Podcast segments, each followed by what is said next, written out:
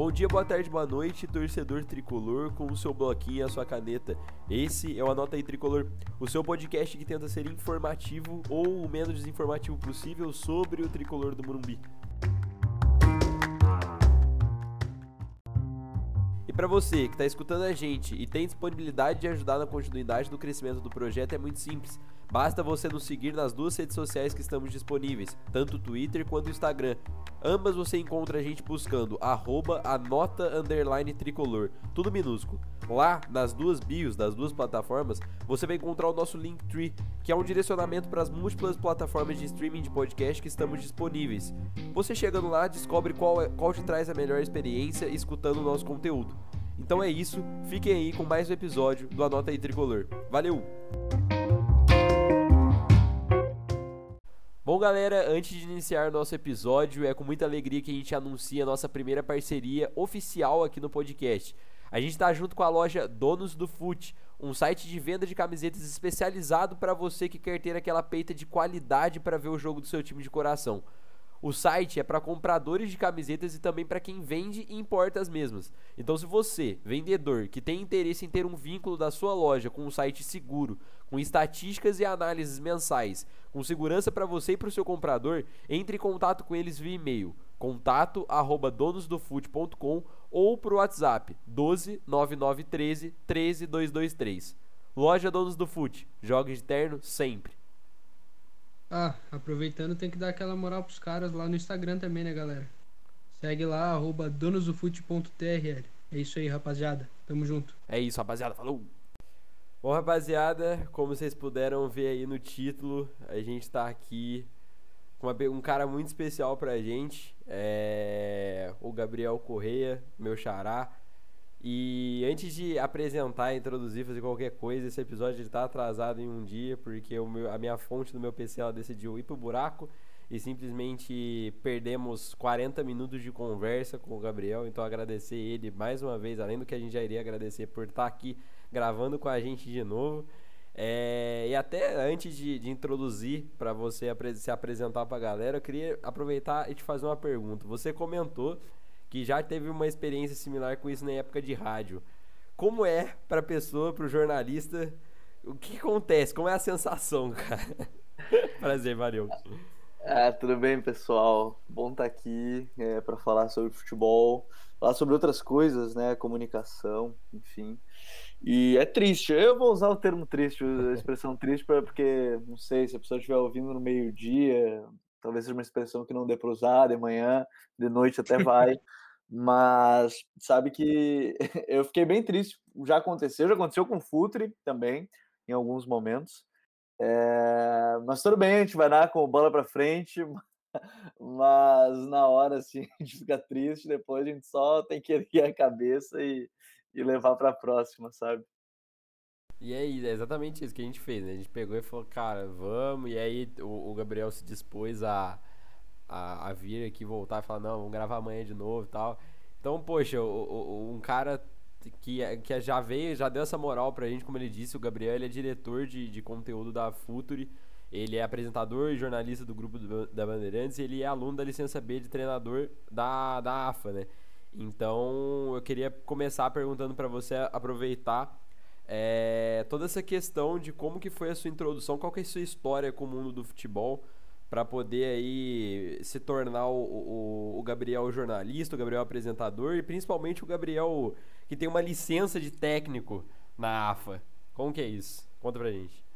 É, eu vou definir como meio maluco por futebol, assim, eu, né? Mas é, é, muito curioso, a gente precisa voltar assim no tempo, porque ninguém na minha família gosta de futebol, absolutamente ninguém. Ou pelo menos acompanha, assim, e tal, vê notícia, porque tá ali na frente da TV. Mas eu fui o diferentão da, da turma, eu peguei, não sei de quem me passou isso. Até hoje eu fico me perguntando, poxa, como é que eu gostei tanto de futebol assim? E, e eu saio de Belém, né? Uh, venho, Belém do Pará, venho parar no Rio Grande do Sul, isso era 2004, 2005. Eu tinha ali por volta dos 10, 11 anos. E começo a ver futebol mais naquela época. E começo a acompanhar futebol, ficar meio doido do futebol. E, e aí eu olhava pra TV e falava assim, pô, eu quero estar tá ali. Né? Quero estar tá ali. Hoje eu poderia estar tá ali de duas possibilidades, como treinador ou como, como, como jornalista. Isso é muito curioso, porque na época eu nem pensava nisso, queria estar ali, sendo aqueles caras que estavam comentando, quem são esses caras aí, né? O cara via Galvão Bueno, o cara via o Arnaldo César Coelho, ficava assim, pô, eu quero ser esses caras aí, deve ser legal, deve ser interessante. E, e aí eu coloquei para mim assim, ah, vou fazer jornalismo. Isso eu já era um pouco mais velho, já estava no, no, colégio, estava chegando a, no, no, terceiro ano, eu falei assim, vou ser jornalista, vai ser isso que eu vou ser, eu vou trabalhar com esporte. Veio a faculdade, eu, eu era uma pessoa bem decidida, se eu botei na cabeça, vou ser jornalista. Apesar disso, quando eu fui me inscrever para jornalismo, eu quase titubeei, quase fui para psicologia. Não me perguntem por quê, mas eu quase fui para psicologia. Eu achava assim, ah, não, mas eu, eu gosto de ficar conversando com as pessoas, ajudar elas e talvez, quem sabe, eh, aquele momento acho que foi o único que eu titubeei sobre a minha profissão, assim, eu titubeei um pouco. E aí meus amigos falaram assim, tu tá doido? Que, que tá fazendo isso? Tá, tu nos fala, tu nos enche o saco aí no último ano inteiro falando que vai de jornalismo e agora vai querer se inscrever em outra coisa. Eu falei assim, não, é verdade. Aí me inscrevi em jornalismo, tá? Passei, fiz a faculdade, é, comecei a, a, estagiar. Aqui hoje em Porto Alegre a gente tem quatro grandes empresas de comunicação, né? Que são a RBS, que é filiada à Rede Globo, a Bandeirantes, né, que é onde trabalho hoje, a Rádio Guaíba, que é filiada à Record, e a Rádio Grenal, que é uma rádio 24 horas de futebol, 24 horas ao vivo né, de futebol. Eu fiz dois estágios na, na, na RBS, né, na Rádio Gaúcha, é, e os dois eu, digamos assim, dei um pouco de sorte, um pouco de também. É, eu tenho que colocar na conta dos meus pais que me deram possibilidade de fazer alguns outros estudos, porque isso era 2013, na Copa das Confederações. Veio uma oportunidade de estágio, que eles iam fazer uma rádio por um mês e precisava ter um inglês mais ou menos fluente um espanhol ok, e enfim, eu acabei dando sorte porque eu tinha um curso de rádio naquele momento, que eu já tinha feito no primeiro semestre, aproveitei, que eu não tinha nenhum estágio, aproveitei logo na entrada na faculdade para fazer, eu e mais dois amigos, e isso acabou sendo importante para minha vida inteira. Fiz, fiz a rádio, ok, não, não fiquei lá, é, teve o processo de seleção depois, mas acabei não ficando.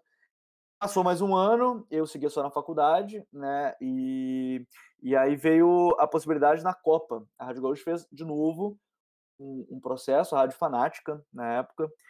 E só que a ideia era diferente. Dessa vez seria uma rádio com programação em inglês e espanhol. E aqui entra o agradecimento à minha família, meu pai, minha mãe, todo mundo que me deu essa oportunidade, porque meu inglês era bom, eu sobreviveria facilmente naquele momento é, com inglês, meu espanhol eu enganava bem, enganava muito bem, e acho que todo mundo que trabalhou, todo mundo que fez a, a rádio enganava muito bem no espanhol, porque acho que ninguém ali era fluente em espanhol, vou ser bem sincero, acho que ninguém, tava todo mundo assim, ah não, ha, aqui no Rio Grande do Sul, perto da Argentina do Uruguai, todo mundo fala espanhol, aquela coisa toda, eu falei assim, né, tá bom, mas, assim, deu, né, digamos assim, deu, deu para fazer. E só que não fiquei de novo no processo seletivo depois para a Rádio Gaúcha, que eles fizeram, mas a rádio foi muito legal de fazer, foi um desafio em tanto, né? Uh, só que um mês depois, a Rádio Grenal é, fez um convite para ficar como estagiário lá, eles estavam buscando uma vaga, mandei meu currículo. Estagiário lá, isso era 2014, foram dois anos e meio praticamente que eu fiquei lá é, até ser convidado para ir para Bandeirantes, onde eu seria produtor também, mas faria mais reportagem, é, apresentar um outro programa de final de semana, só que no final das contas, hoje já são cinco anos na Bandeirantes, onde já fiz de tudo. Hoje eu sou comentarista, mas também faço reportagem em alguns jogos. Já apresentei o Donos da Bola, né, local aqui, então digamos que eu já fiz de tudo na Band hoje em dia. E, e foi muito legal, foi uma experiência assim, muito legal. Eu sempre digo, é um meio complicado, é, talvez ter sido um pouco privilegiado nisso, de, de ter tido assim essa sorte de, de, conseguir cedo, porque é muito complicado. Né? Muitos colegas meus se formaram e, e, não conseguiram entrar no mercado de trabalho rapidamente, tiveram dificuldade. Eu estava me formando, já tinha carteira assinada, já não era mais estagiário, porque aí a gente pode voltar. Eu tinha um curso de rádio, então podia assinar minha carteira como radialista, ainda não como jornalista. Depois assinei como, como jornalista. Então, digamos que foi um pouco de privilégio, um pouco de sorte também. É claro, tem que botar que eu, assim, é, sempre busquei o meu melhor em tudo que eu fiz. Tanto é que eu fiz um monte de coisa ao mesmo tempo, às vezes. Hoje na Band eu faço um monte de coisa ao mesmo tempo também. Mas é, é um mercado bem complicado e, no fim, estamos aqui. Aos 26 anos, é, terminando a licença de treinador. A gente está gravando no dia 1 de abril e eu acabei, não faz muito, eu dei o enviar no meu último trabalho da licença B. Então, agora eu só tenho que esperar o final da pandemia, quando acabar, para poder viajar para a Argentina, fazer as provas práticas e ainda 60 horas de estágio em algum clube nas categorias de base. Então, digamos que trabalho não vou ter mais, agora é só esperar, quem sabe vacinar, pode chegar aí todas as vacinas possíveis, Coronavac, Butantan, todas que vocês quiserem, pode chegar aqui que eu tô pronto, tô preparado para a vacina para poder terminar, finalmente ter a minha licença B, viu? Com certeza, isso aí todo mundo pode vir que for, a gente quer, né? Porque a gente tá, tá desesperado nessa parte. Uma coisa, uma curiosidade agora que eu, que eu parei para pensar agora aqui que você falou. Então você, você começou em 2013, foi ali Copa da a Copa das Confederações, né? E você pegou 2014 a Copa no Brasil, né? É, eu não sei se você cobriu esses jogos ou se, mas pelo menos é, contato com jornalistas que estiveram ali você teve é, sensação dentro do, dos bastidores ali do jornalismo, de sair de um 2013 que a gente ganha da Espanha ali, com aquela euforia do brasileiro, esperando a melhor coisa possível para chegar em 2014 aquele 7 a 1 ali. Como que foi o, o bastidor do jornalismo depois do dia do 7 a 1 uh, eu, A primeira coisa que me vem à cabeça quando eu falo do primeiro estágio de 2013 é que foi em meio às manifestações né, de junho e, e, aqui em Porto Alegre, a RBS tem também o jornal Zero Hora, ele era muito criticado pelas pessoas do jornal. E num dos dias que eu estava trabalhando lá, foi um dos dias mais fortes das manifestações, cara, o prédio, ele trancou o prédio porque estavam ameaçando invadir o prédio. E ali eu fiquei assim, meu pai do céu. Isso talvez seja algumas situações que jornalistas mais de outras áreas sofram bem mais, né? Mas é, é, a primeira memória que eu tenho, não é relacionada ao futebol, mas é algo que foi muito importante, porque aqueles jogos tiveram muitas manifestações né, em meio a 2013. Mas é, pensem comigo, eu era um cara que recente entrar na faculdade, eu estava no segundo, terceiro semestre, quarto semestre no máximo, e de repente surgiu pintou a oportunidade de fazer essa cobertura, ainda não em loco, né? Eu coloco como objetivo de vida já, eu não coloco 2022, eu acho que está muito próximo ainda, é, em loco, mas quem sabe 2026 a gente esteja é, em, em, México, Canadá e Estados Unidos. 2030 nem se fala, que vai ser aqui perto, provavelmente. Argentina, Uruguai, Brasil.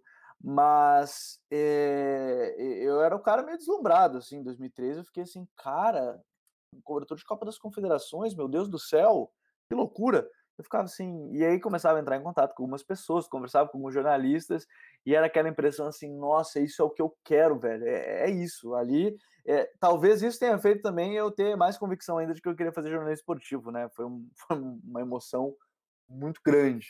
E, e aí era o sentimento do cara que estava entrando, que estava começando nessa vida e ficou dá para usar o termo deslumbrado. Eu acho que isso até prejudicou no momento que eu fui fazer o teste para permanecer lá na Rádio Gaúcha, é, porque eu estava meio deslumbrado, achando que eu era o melhor de todos já, estava meio maluco. E, e, hoje em dia eu sou totalmente oposto disso. Mas, enfim, isso é normal, né? Eu tinha 18 anos, eu era ainda muito jovem. Se eu tivesse que dar um recado para esse Gabriel, eu ia falar assim: calma, segura, debreia. Mas foi muito legal. Eu acho que ali foi um deslumbre, mas que me deu a real noção do que, que dá para fazer com o jornalismo esportivo é, é, muito grande. Às vezes as pessoas separam, né? ah, é jornalista, é jornalista esportivo. Não, eu sou jornalista, né? Mas eu tô na editoria de esportes e, e aquilo foi muito grandioso.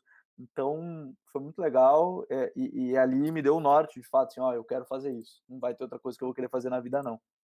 Eu ia te perguntar, você falou agora já uma coisa que eu ia te perguntar, aquelas perguntas bem clichê. Eu ia deixar mais para mais pro final, mas então, se você tivesse que dar um recado para você mesmo do passado, você, daria esse recado então para tipo não ficar tão deslumbrado com as coisas assim?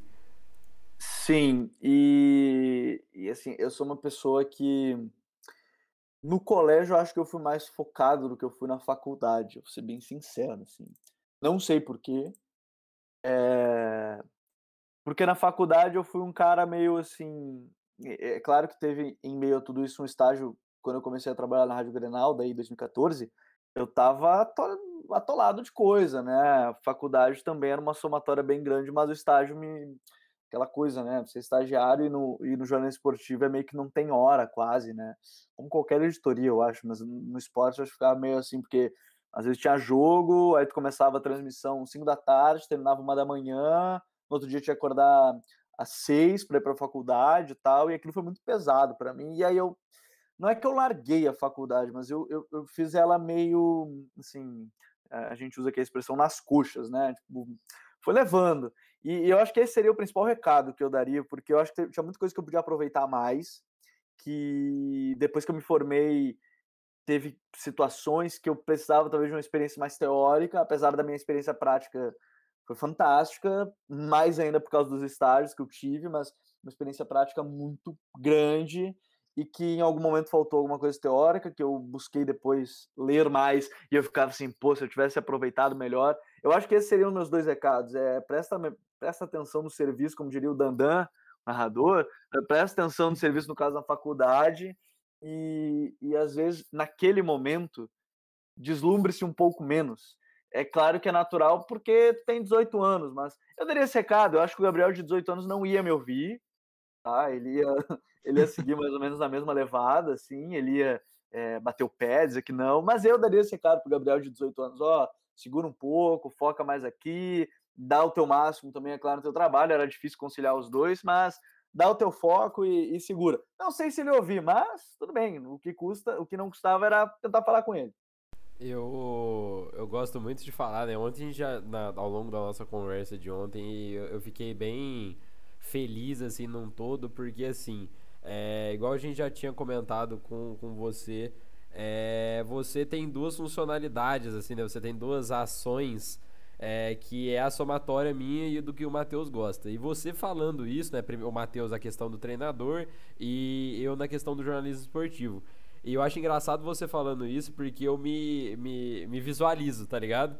É, nessa questão de, por exemplo, você falar da, de ficar vislumbrado, a minha sensação de querer ser jornalista esportivo foi sensação de estádio, assim, de cobertura de estádio, de ver a galera, os repórteres na beira do campo, querer sentir essa adrenalina, a, é, o máximo de jogos possíveis, né? E aí eu fui filtrando, eu, eu passei o campo de de só querer sentir isso com o meu time para gostar de, se, de sentir isso com a maior quantidade de times possíveis. É mais a adrenalina, a emoção, a vivência do futebol do que propriamente dito clube A ou clube B.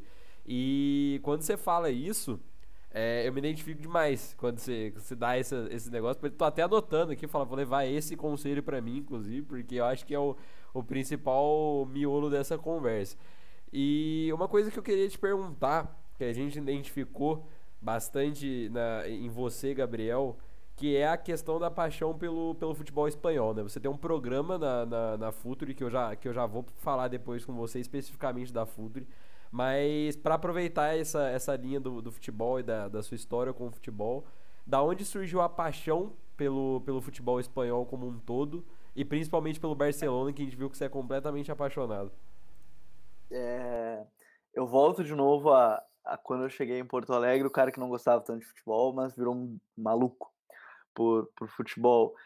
É, as primeiras transmissões internacionais que eu lembro são o Ronaldinho no Barça e o Kaká no Milan. São os dois times. E naquele momento era isso, né? Era grande, não era um Barça ainda tão dominante, mas era o Barça já é campeão de Champions, era um Barça que começava a dominar no cenário europeu e o Milan nem se fala. O Milan 2007 era, acho que é, é, o auge da gurizada, assim, pelo menos da minha idade, a minha geração assim olhava e nossa, esse time é muito bom. Era o Maldini ainda na reta final de carreira, era o Nesta, era o Dida, era o Pirlo, era o Gattuso. Hoje mesmo falava com, com alguns amigos sobre isso.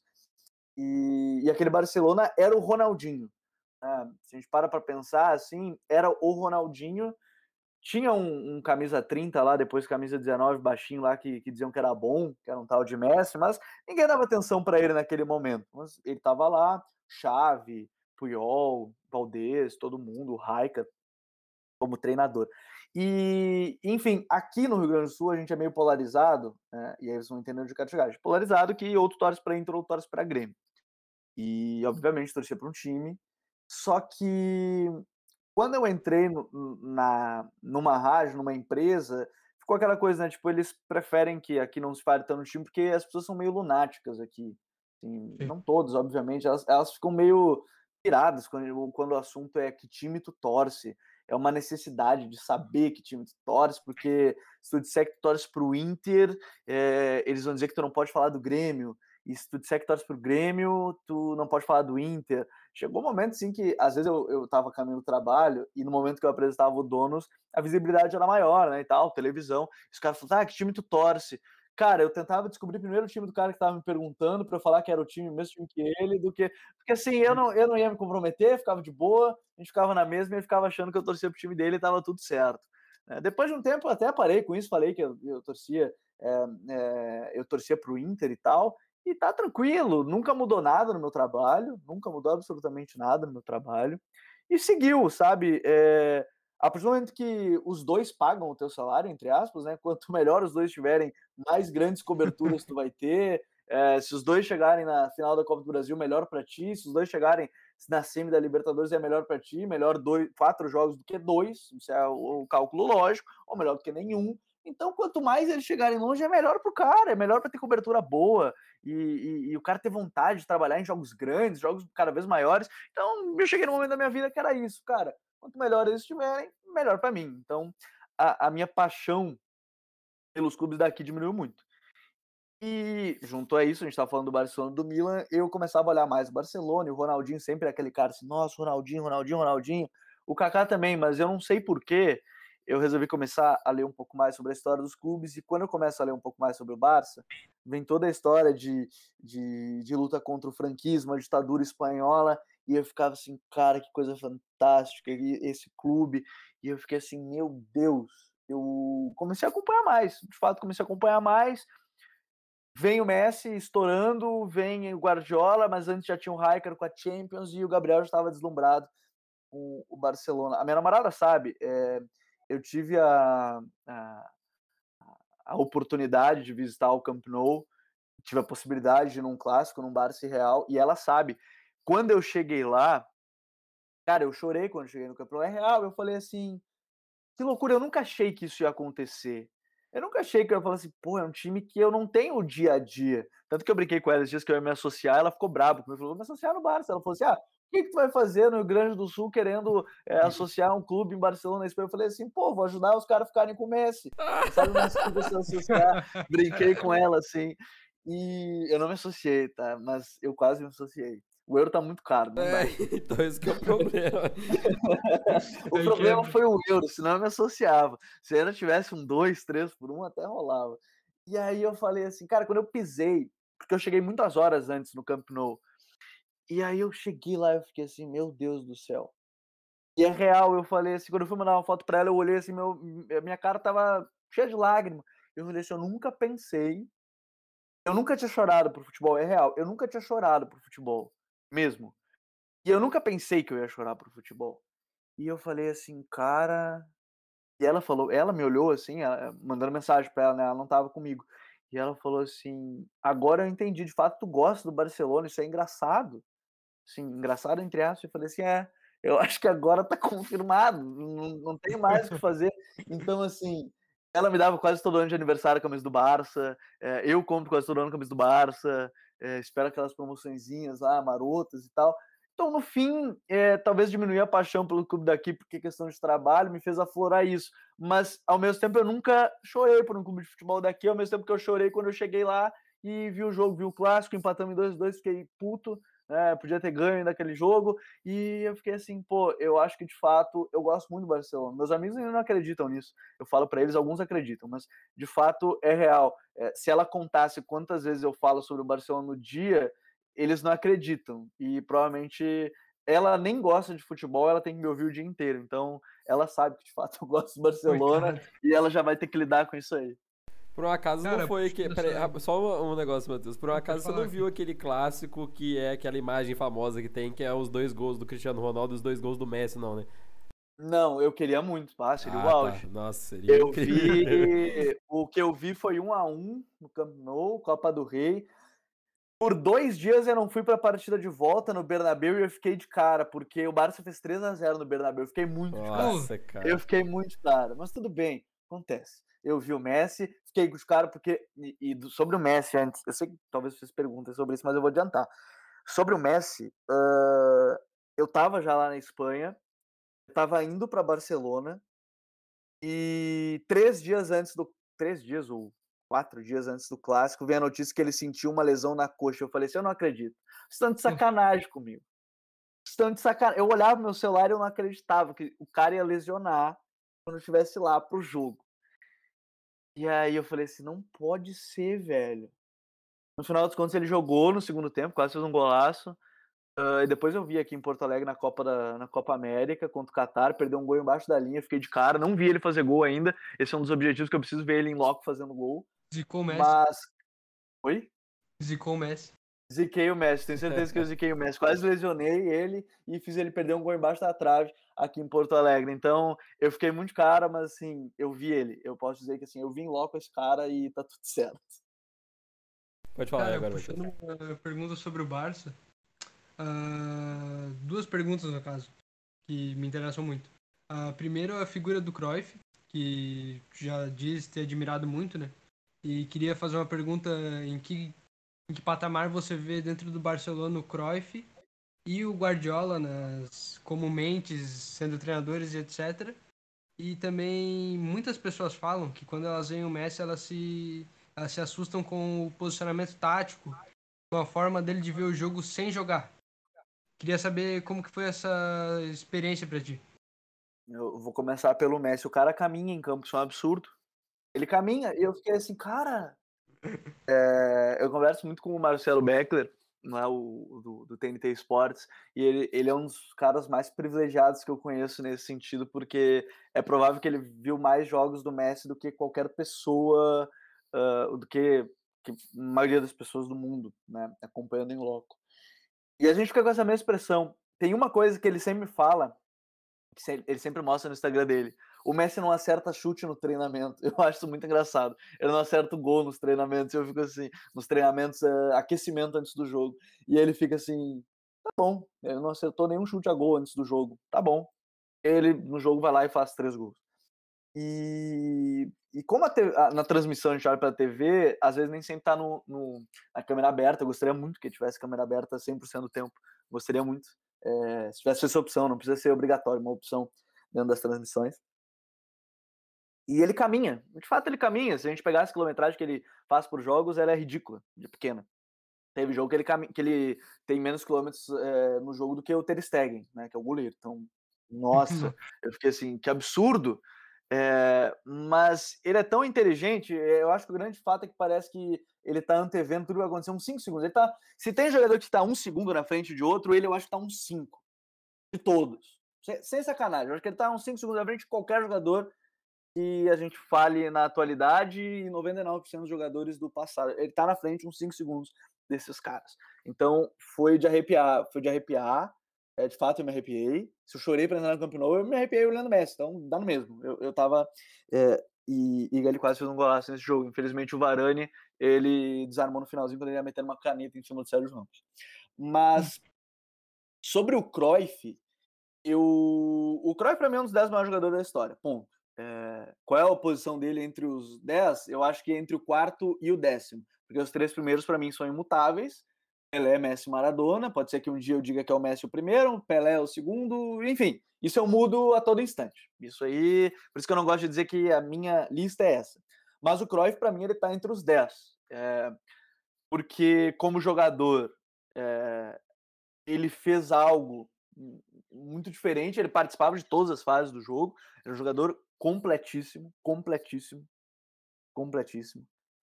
É, na história do Barcelona, eu, eu acho que o Messi é o maior da história do clube. Mas é que o Cruyff talvez seja o mais importante, porque o Messi só tá lá por causa do Cruyff, né? É, quando o Cruyff era um dos dirigentes, é, falaram para ele sobre um garotinho que estava assombrando todo mundo, mas que ele era muito pequeno.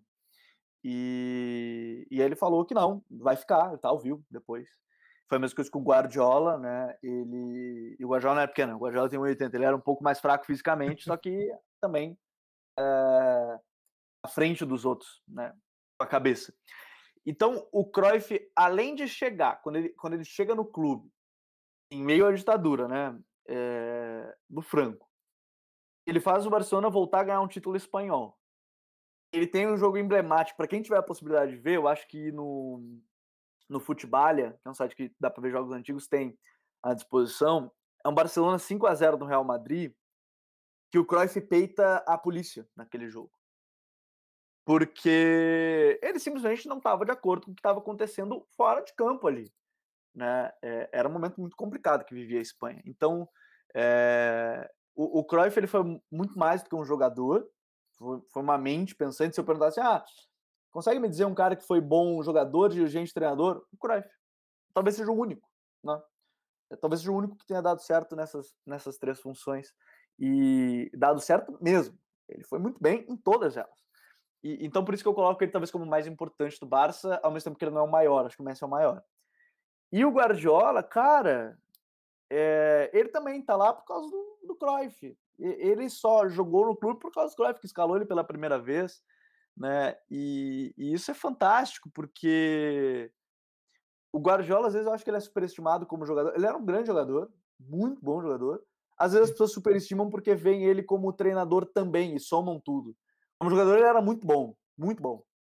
Mas nem se compara ao tamanho. Se perguntar ah, qual era a importância dele como jogador, qual é o tamanho dele como treinador, nem se compara.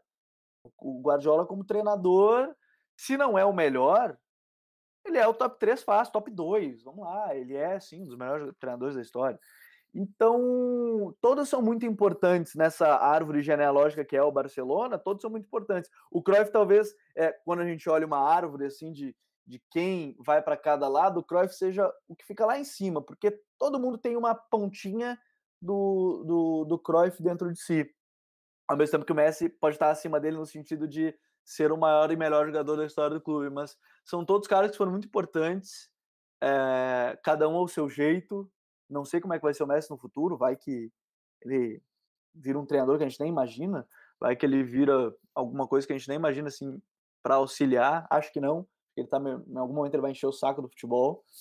Mas são três caras muito importantes, três caras que eu idolatro pra caramba, porque, enfim, é, eles são muito importantes pro clube, para a história do futebol também. Então, são três caras que eu considero muito importantes também para minhas ideias, né? Também como, uma, como pessoas que são referência para mim de como eu acredito no futebol. Não necessariamente que é o certo, mas é como eu acredito no futebol. Esses três caras, eles certamente estão ali como pilares. É, então significa que você virar um treinador, você vai, vai, ser um Guardiola então da vida. As suas ideias vão ser similares com, com a do Guardiola e a aplicação em campo também. Eu acho muito difícil, mas vamos tentar. Às vezes a gente tem que se adaptar. Eu, eu, eu sempre digo assim: o principal é se adaptar. É, eu vou ter a minha visão de futebol vai ser esta. Mas se eu precisar me adaptar, vamos se adaptar. Se eu precisar que meu time jogue direto ali pro 9, fazer um, uma casquinha e fazer gol, vamos jogar assim. Futebol é, é. Eu costumo dizer que o futebol, ao mesmo tempo que a gente fica muito é, focado em como a equipe joga, a gente também precisa entender, e todos os treinadores falam isso, a gente acaba dizendo, nah, porque é, o cara só pensa em ganhar, não pensa em como. Cara, me disser um, tre um treinador que não quer ganhar, olha, é, eu dou um prêmio para esse cara, porque esse treinador aí não quer ganhar é um absurdo. É claro que você pode querer ganhar do seu jeito, não abrir mão disso. Eu acho que eu, eles são pilares das minhas ideias, mas ao mesmo tempo que eu sou um cara que eu, eu sou muito maleável né, no trabalho. É, como pessoa, eu sou um cara muito maleável. Então, eu, eu, eu tenho assim para mim, por exemplo, é, você pegar treinadores, se eu citar treinadores, um cara maleável, o Ancelotti é um dos caras mais maleáveis que eu conheço. Eu acho que ele é muito conhecido pela sua liderança, mas ele é muito maleável. Talvez fosse esse o caso. É, eu acho que eh, eu, eu pensaria dessa forma, eu tentaria ser maleável, ao mesmo tempo que no meu mundo ideal eu gostaria de jogar de um jeito, é, eu teria que chegar num lugar e falar assim, cara, é, eu não tenho como meu time sair jogando com os zagueiros. Eu, eu, não posso fazer. Se eu fizer isso aí, eu vou perder quatro jogos seguidos. Não vai dar certo, entendeu? Então eu pego e aí tá. Então, se eu vou ter que fazer um lançamento meu centroavante chegar, vamos fazer, mas vamos trabalhar bem, vamos fazer isso ser bem trabalhado, vamos fazer isso ser, é, é, mostrar que isso teve treino para fazer isso, não que é por acaso, mostrar que teve trabalho. Então acho que esse é o principal ponto, mostrar que tem um trabalho, independente de ser com um lançamento, se ser com a, bola pelo chão, contra-ataque, velocidade, mas para mim o importante é mostrar que teve um trabalho para ele, não é nada feito por acaso. Né? Então eu seria meio maleável, apesar de ter alguns nortes, né? É, de, de, de, quem seriam meus pilares, assim, como treinador. Eu... Cara, pode falar. puxando essa. Ah, beleza. Puxando essa fala que tu disse, eu gosto muito dessa, desse teu jeito de pensar. E um dos podcasts que eu vi da Futuri, que me agrada muito, é o The Pitch Invaders 199 com o Agostinho Peraita. Vocês falam sobre o jogo de posições. E eu vejo nesse podcast que tu, tu enche os olhos para falar sobre isso, que é um dos, dos pilares dos caras que tu comentou atrás, né? E queria saber também, além disso, de como tu vê o jogo posicional, como o que te levou a fazer o curso na AFA e não na CBF? Queria saber qual foi a tua escolha nisso. Uh, na CBF, justamente, é porque eu não tenho formação em educação física, né? Então, e não tenho três anos consolidado trabalhado, trabalhando num clube de futebol. São dois requisitos. Um requisito, né? Tem que ser um dos dois requisitos, tem que ter. Eu não tinha. E o da, da AFA, né? O da ATFA, ele não precisa. É, precisava no mínimo ter 25 anos, ser, é, ter determinado colégio e aí você pode. Então, para mim, esse foi o primeiro ponto. Não foi, ah, eu quero fazer na Argentina porque é melhor ou, ou na CBF. Simplesmente foi porque eu não poderia fazer na CBF. Inclusive, isso me fez pensar em fazer a formação de educação física, mas é, eu depois eu pensei e vi que talvez não seja o caminho, o caminho de agora, porque eu pensei muito na, na licença como forma de conhecimento, não necessariamente para trabalhar no campo, mas, né, quem sabe, Pode ser o Gabriel de 36 anos fale para o Gabriel de 26 que é, deveria ter pensado antes que hoje a gente está aqui na frente. Mas, enfim, não sei. É, hoje eu diria que não, mas é mais por conhecimento. E, e, cara, é que o, o Agostinho, o Guardiola, esses caras. O Agostinho trabalhou muito tempo no Barça, né? Para quem não sabe. E, e, o Paco Seiru, no caso, é, é quem ele tem como um mentor lá dentro do clube. Tem essa metodologia. O jogo de posição ele me encanta porque quando ele é bem realizado, depois de um tempo, ele é ele é tão bonito na forma de se ver, né? Porque querendo ou não, eu cresço é, vendo o Barcelona do Guardiola, né? Então, aquela é minha equipe assim base. É, pode ser que se eu perguntasse para o meu pai, pai, qual é o time, e mesmo ele não gostando muito de futebol, tinha algum time que ele ouvia falar. Ele ia falar assim, pô, era o Brasil de 70. Não, não, o Brasil de 70, já tinha lá seus 20 e tantos anos. Era o Brasil de 70, era o Brasil de 82. É, eu acho que é impossível a gente, é, para qualquer treinador isso, é, a gente pensar num jeito de jogar sem ter a nossa vivência. A minha vivência é amando esse tipo de jogo. Né? A minha vivência é, cara, isso me agrada. Da mesma forma que eu posso dizer assim, eu posso ter um conhecido e falar assim, qual é a tua vivência? Ah, a minha vivência, eu gostava muito de ver a, a Itália de 2006, gostava muito, contra-ataque forte, é, intransponível, gostava muito de ver a Itália de 2006. E aquele cara, quando for treinador, ele vai tentar passar um pouco da vivência dele para dentro de campo. Então, como o, o, a gente viu, eu vi o Barcelona, eu começava a querer entender como é que joga essa equipe, né? E acabei chegando no jogo de posição que era o grande conceito, né? É algo que o nome é novo e apesar disso, é, quem criou o nome, né? O Juan Manuel Lilo, ele nem usa mais esse nome, ele usa o juego de ubicación, né? De localização, jogo de localização. Mas é, é assim que eu vi o futebol. É... Admiro muitas outras equipes que jogam de outras formas, mas é a forma que eu acabo vendo futebol, é a forma que me agrada, e por isso talvez eu tentasse fazer desse jeito se eu fosse treinador. E, e acabei buscando mais informações, mas, sabe, né? Mas foi algo que me chamou atenção porque eu acho que é impossível a gente tirar a nossa vivência de como a gente gosta de ver futebol, de, de como a gente pretenderia trabalhar de uma certa forma.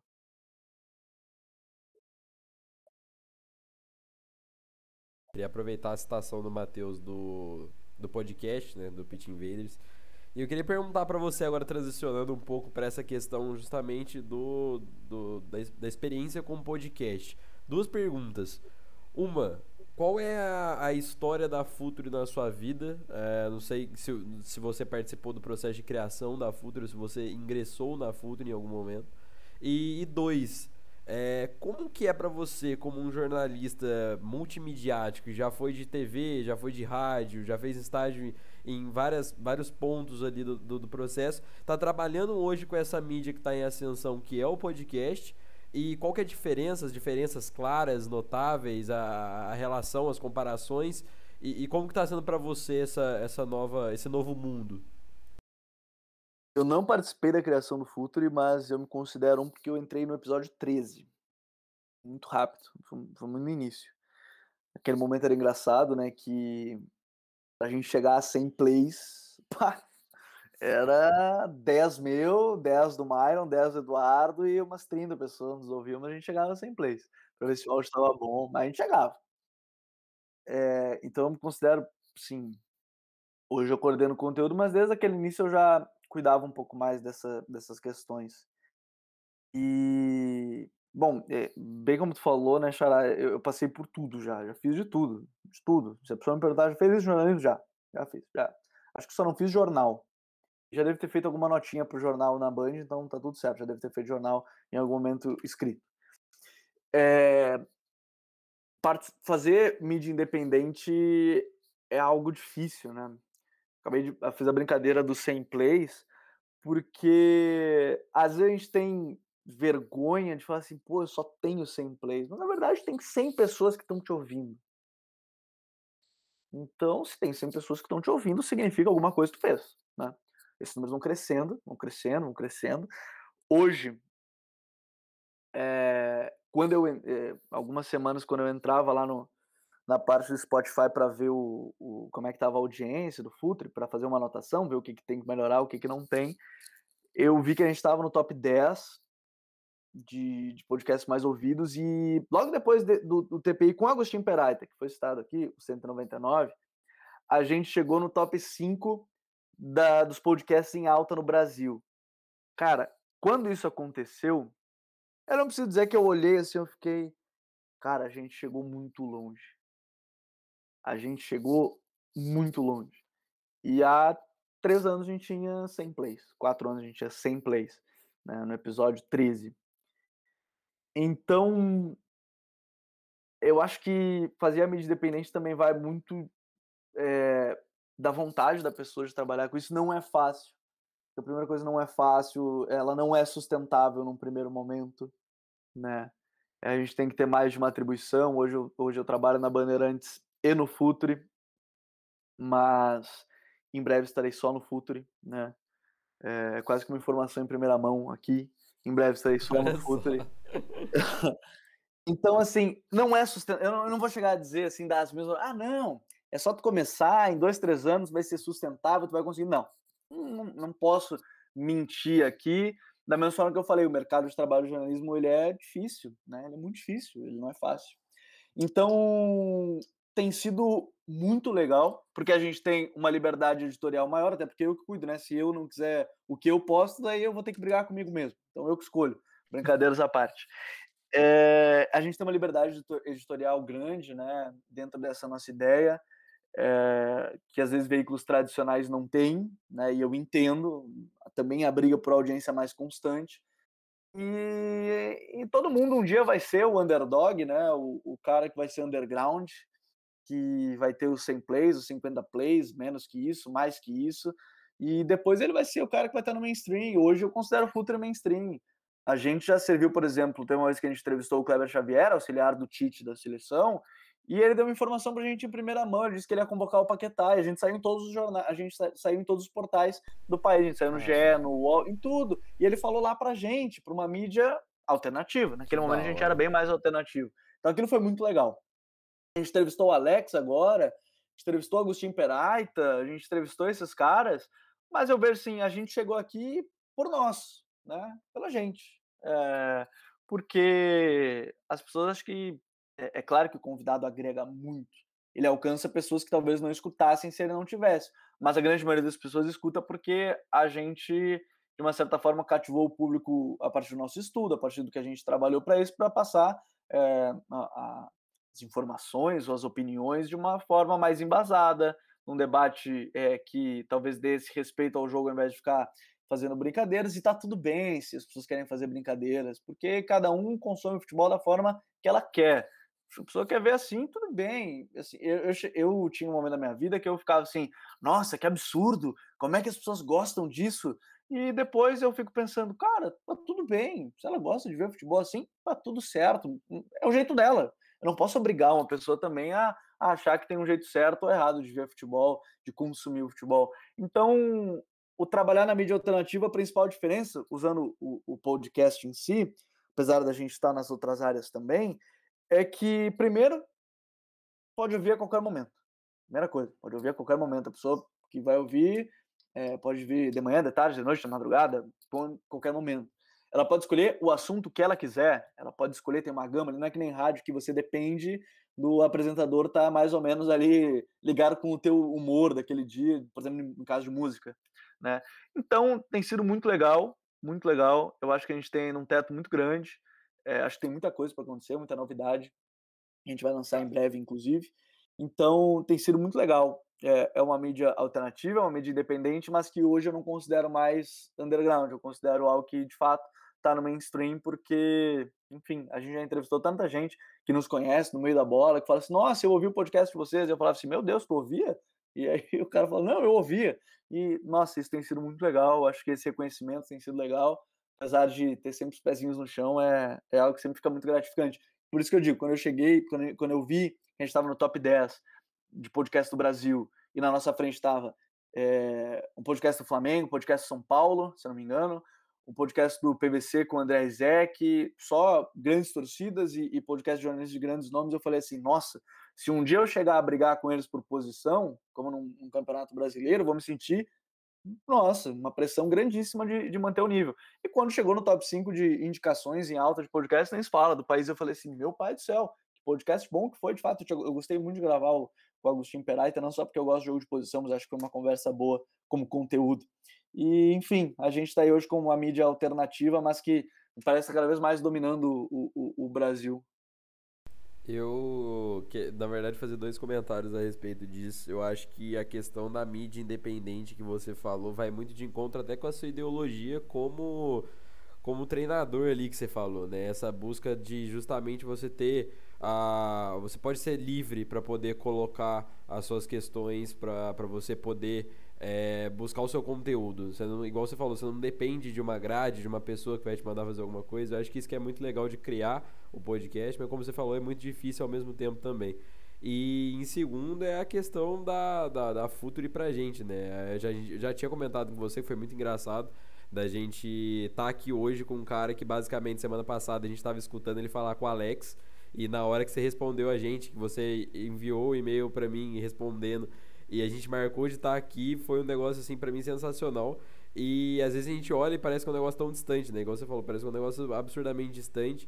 E a gente tá batendo um papo com um cara que tem uma vivência, é, por mais que assim, é, não sei se vocês consideram com grandes vivências, mas em, em comparação com a gente, você é um cara absurdamente vivido. Então, todas essas questões para eu, o Matheus e qualquer outra mídia independente que estiver escutando a gente, que venha escutar a gente, é, eu quis muito fazer esse episódio, até como, como um cara apaixonado pela, por, essa, por essa função de jornalista, que tem esse sonho e que quer escutar alguém mais experiente para poder falar, para poder justamente ter uma, uma noção de, de rumo das coisas, entendeu? Então, é te agradecer imensamente por, por ter topado, por estar aqui, é, e principalmente por ter regravado de novo com a gente.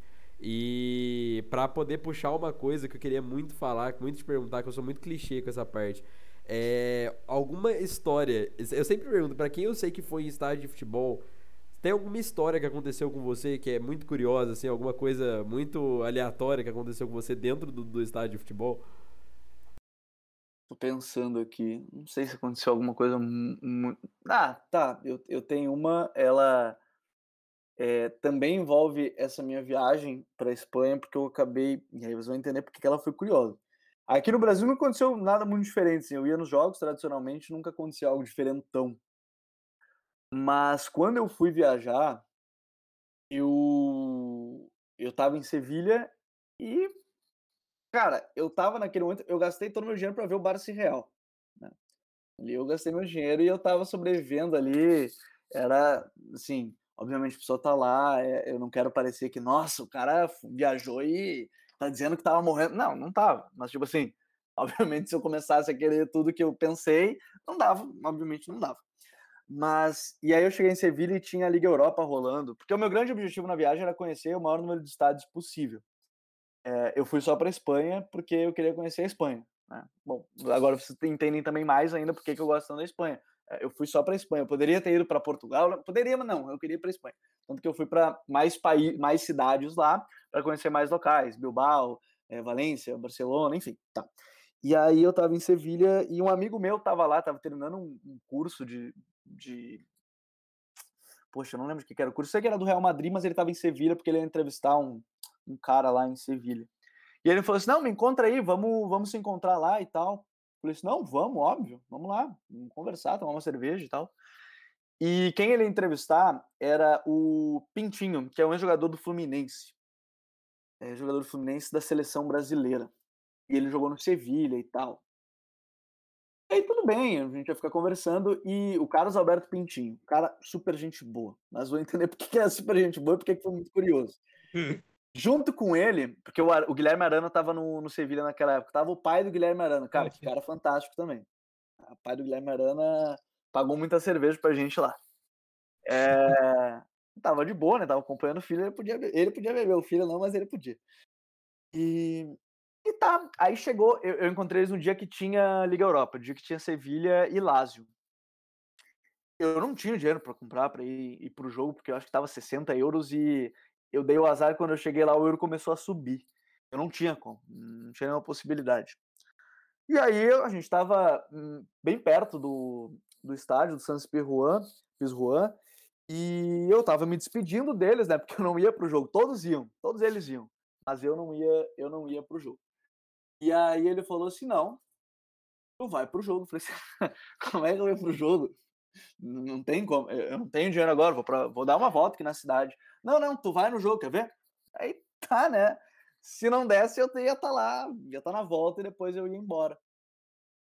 O Carlos Alberto, ele pegou, foi num. A gente foi num bar do lado do Santos Juan, tava com uns amigos dele lá e tal. Ele falou assim: Ô, oh, tu, ele começou a conversar com o cara lá em espanhol e tal. E, e aí ele pegou a carteirinha de sócio do cara, o cara não ia no jogo, me deu a carteirinha de sócio quando ele chegou no segurança, que era para revistar, o segurança reconheceu ele e falou assim: cuida bem do moleque. Eu falei assim, cara, que loucura, cara. Eu conheci o cara hoje, ele jogava na seleção brasileira, ele deu um jeito de eu entrar no estádio. E mais do que isso, eu entro no estádio, eu fico na, bem onde está a torcida organizada do Sevilha, que é uma das torcidas mais fodas que eu considero pra caralho na Europa. Eu falei assim, meu Deus, que loucura. E aí eu falei assim, cara, isso foi muito bizarro. Saímos do estádio, a gente encontrou eles de novo, isso era de noite, ainda tinha Liga dos Campeões mais tarde.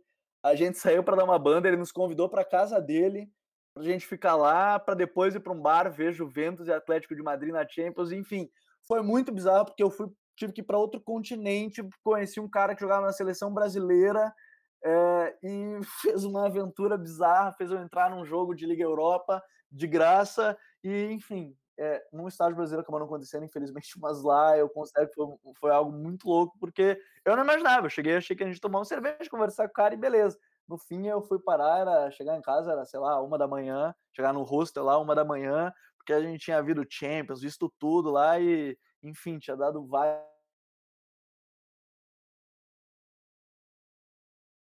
Enfim, o Carlos Alberto Pintinho, que era jogador de seleção. Cara, que sensacional, que sensacional. Essas histórias do futebol, acho que só, só é o que mais move a gente, assim, no geral, o futebol como um contexto. É, é... ele me mostrou a camisa que ele tinha do Pelé autografado, porque ele era amigo do Pelé, sabe? Nossa, assim, que sensacional, cara, que sensacional. Cara, era fera, mano. Imaginei. Não, só, eu, assim, eu, eu, eu peguei um momento que você falou que você conversa com o Marcelo Becker, né? E, pô, na uhum. hora que você falou que você conversa com o Marcelo Becker, eu falei, cara, eu tô falando, eu tô fazendo entrevista com um cara que é amigo do Marcelo Becker.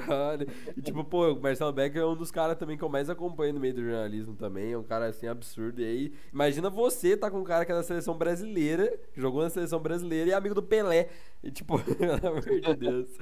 Mas, Gabriel, Xará, eu não tenho nem explicação, não tenho nem o que falar para você do que, do que eu tô muito feliz pela entrevista. Eu acho que, mais uma vez, ontem já tinha sido incrível. Fiquei muito mal quando, quando aconteceu o negócio da gravação e você, a todo momento, você se dispôs, você é, se mostrou muito disponível pra gente. E isso é extremamente difícil de encontrar. É, pessoas assim que, que estejam abertas a incentivar essas mídias iniciais. A gente teve a sorte de, de conversar com o Sgarbi, que foi um, um, dos caras do Notícias do Tricolor que veio aqui na segunda-feira. Agora você. É... E, poxa, não tem nem palavras para descrever o que foi isso para mim, em especial. Acredito pro Matheus também. O Matheus tava mega nervoso ontem também para gravar. Então, agradeço demais de coração pela, pela paciência, pela, por vir aqui conversar com a gente de uma forma tão espontânea. Pra gente foi muito bom, espero que tenha sido muito legal pra você também, cara. Cara, foi demais. Eu sempre falei assim, eu tento, na medida do possível, quando eu tô olhando as redes do Futre, responder todo mundo. Aquele dia eu tava lá e eu falei assim, pô, que não custa, né? Eu falei tanto da questão da, da audiência e, e eu sei como é. Nossa, o Gabriel velho agora, né? Eu sei como é a história, né? mas assim, quando a gente começou o Futre, a gente também, cara, vamos tentar entrevistar fulano? Vamos, vai dar certo? Não sei, vamos tentar.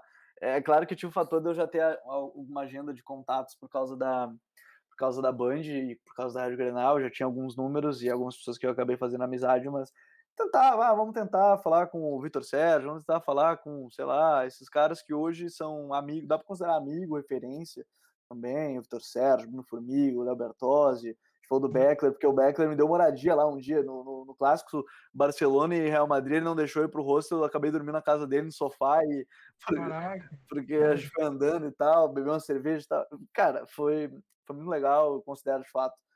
Um amigo me salvou lá algumas vezes. Quando eu tava lá, me fez conhecer algumas coisas que eu não conheceria se eu tivesse sem algum guia e ele me ajudou. Mas eu acho muito legal porque em todo momento, em algum momento, a gente vai ser as pessoas que tá buscando entrevistas, né? É, então, assim, eu, eu sempre deixo bem claro que podem contar comigo o que quiser, pode me chamar no WhatsApp, agora você tem meu WhatsApp, né? Então pode me chamar lá, quer bater um papo de novo. Eu sei que às vezes eu me alonguei nas respostas, então se quiserem gravar outro papo, só me avisem aí que a gente fale de algo mais específico. Pode me chamar, a gente fala. Então, obrigado, obrigado mais uma vez, obrigado por todo mundo que nos acompanhou. Eu estou sempre à disposição e, enfim, quando quiserem, é só chamar. Pode deixar que a gente vai chamar na final do Mundial do São Paulo contra o Barcelona. A gente vai gravar uma reportagem especialíssima. Pode falar aí, Matheus. Pô, Gabriel, só queria agradecer mesmo as mesmas coisas que o Gabriel já falou. Tu, a tua compreensão sobre ontem foi algo assim magnífico pra gente. Ter, tu ter acolhido nós para fazer isso e tentar elevar a gente, né? Outro patamar, sei que a gente não é só sobre o convidado, mas também sobre o nosso trabalho, né? A gente tenta fazer muito bem isso para deixar cada vez melhor. E você tá fazendo parte do nosso começo. E é muito gratificante para mim ter um cara assim desse tamanho para trocar ideia comigo. Eu aprendi muito com várias coisas que você falou sobre o que eu penso ser o meu sonho, né? Acredito que o Gabriel deve ter aprendido ainda mais, porque você tá mais inserido dentro do jornalismo e, pô, pra, tanto para mim por mais que eu queira ser técnico, mas no momento praticando as mídias alternativas junto com o Gabriel, aprendi muito também e guardei grandes conselhos e vou guardar para sempre. Foi muito bom para mim e espero que a gente repita esse momento várias vezes. Espero que seja contra nessa final de mundial aí entre São Paulo e Barcelona. e, uma, e uma coisa curiosa é que você tinha falado que você entrou na Futre no episódio 13, né? Sim. Esse episódio que a gente tá gravando é o nosso episódio 13. Então, assim, está, está marcado também. Gabriel Correia, é, diretor de conteúdo da Futuri, futuro treinador aí também. Quem sabe um dia, né? o Gabriel daqui a 10 anos você falou que não sabe o que vai acontecer. E jornalista aí da, da, da rádio, da, da Bandeirantes, que você tá do Rio Grande do Sul, né? É, e é isso, cara. Muito obrigado aí mais uma vez. E é isso. Valeu! Ah, pessoal, eu que agradeço de novo. Obrigado pelas palavras do Matheus. É, eu, eu, sempre digo que hoje eu fico pensando assim, nossa, posso ser considerado uma referência para esse ponto? Não sei. Sim, eu, sim. eu, eu costumo dizer assim, nossa, eu, eu, prefiro ficar com, com os pés no chão, porque da mesma forma o Gabriel de 18 era muito deslumbrado, o Gabriel de 26 ele é muitas vezes cético nas coisas. E eu quero agradecer de novo as palavras, foram muito legais. É, fico muito feliz Por isso espero mesmo que, que tenha ajudado de alguma forma, que, que possa ter sido, tenha sido legal, que quem ouviu tenha gostado. E, enfim, vamos para a próxima. Já que ficou marcado como 13, quem sabe na próxima a gente aparece também de novo por aí. Quando quiser, a gente está à disposição. Então é isso, e com certeza, para fechar, pra gente aqui é referência total. A gente é, agora a gente vai consumir o seu A gente já consome o seu conteúdo sempre, e agora te acompanhar em especial vai ser assim mais gratificante ainda por tudo isso. Então, muito obrigado para todo mundo que escutou. A gente está finalizando mais um episódio do Anota e Tricolor. Espero que vocês tenham gostado e até a próxima.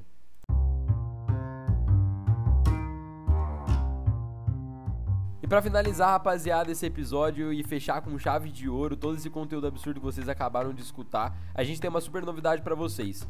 Graças ao nosso novo patrocinador, a loja Donos do Fute, a gente garantiu contato com o fornecedor TJS.sports, com dois S. E graças a ele, a gente vai liberar amanhã, às 13 horas, um super sorteio de anúncio da nossa parceria. Vão ser três camisetas: uma da atual temporada do tricolor, uma da temporada passada e mais uma escolha do ganhador. Então você três pessoas que vão ganhar as respectivas camisetas. E todos os dados explicativos certinhos vão estar liberados às 13 horas na postagem oficial do sorteio que vai sair nas nossas redes sociais. A gente agradece ao donos do FUT e a TJS.sports, com dois S no final. Então sigam os caras no Instagram e fiquem ligados amanhã às 13 horas. Fui!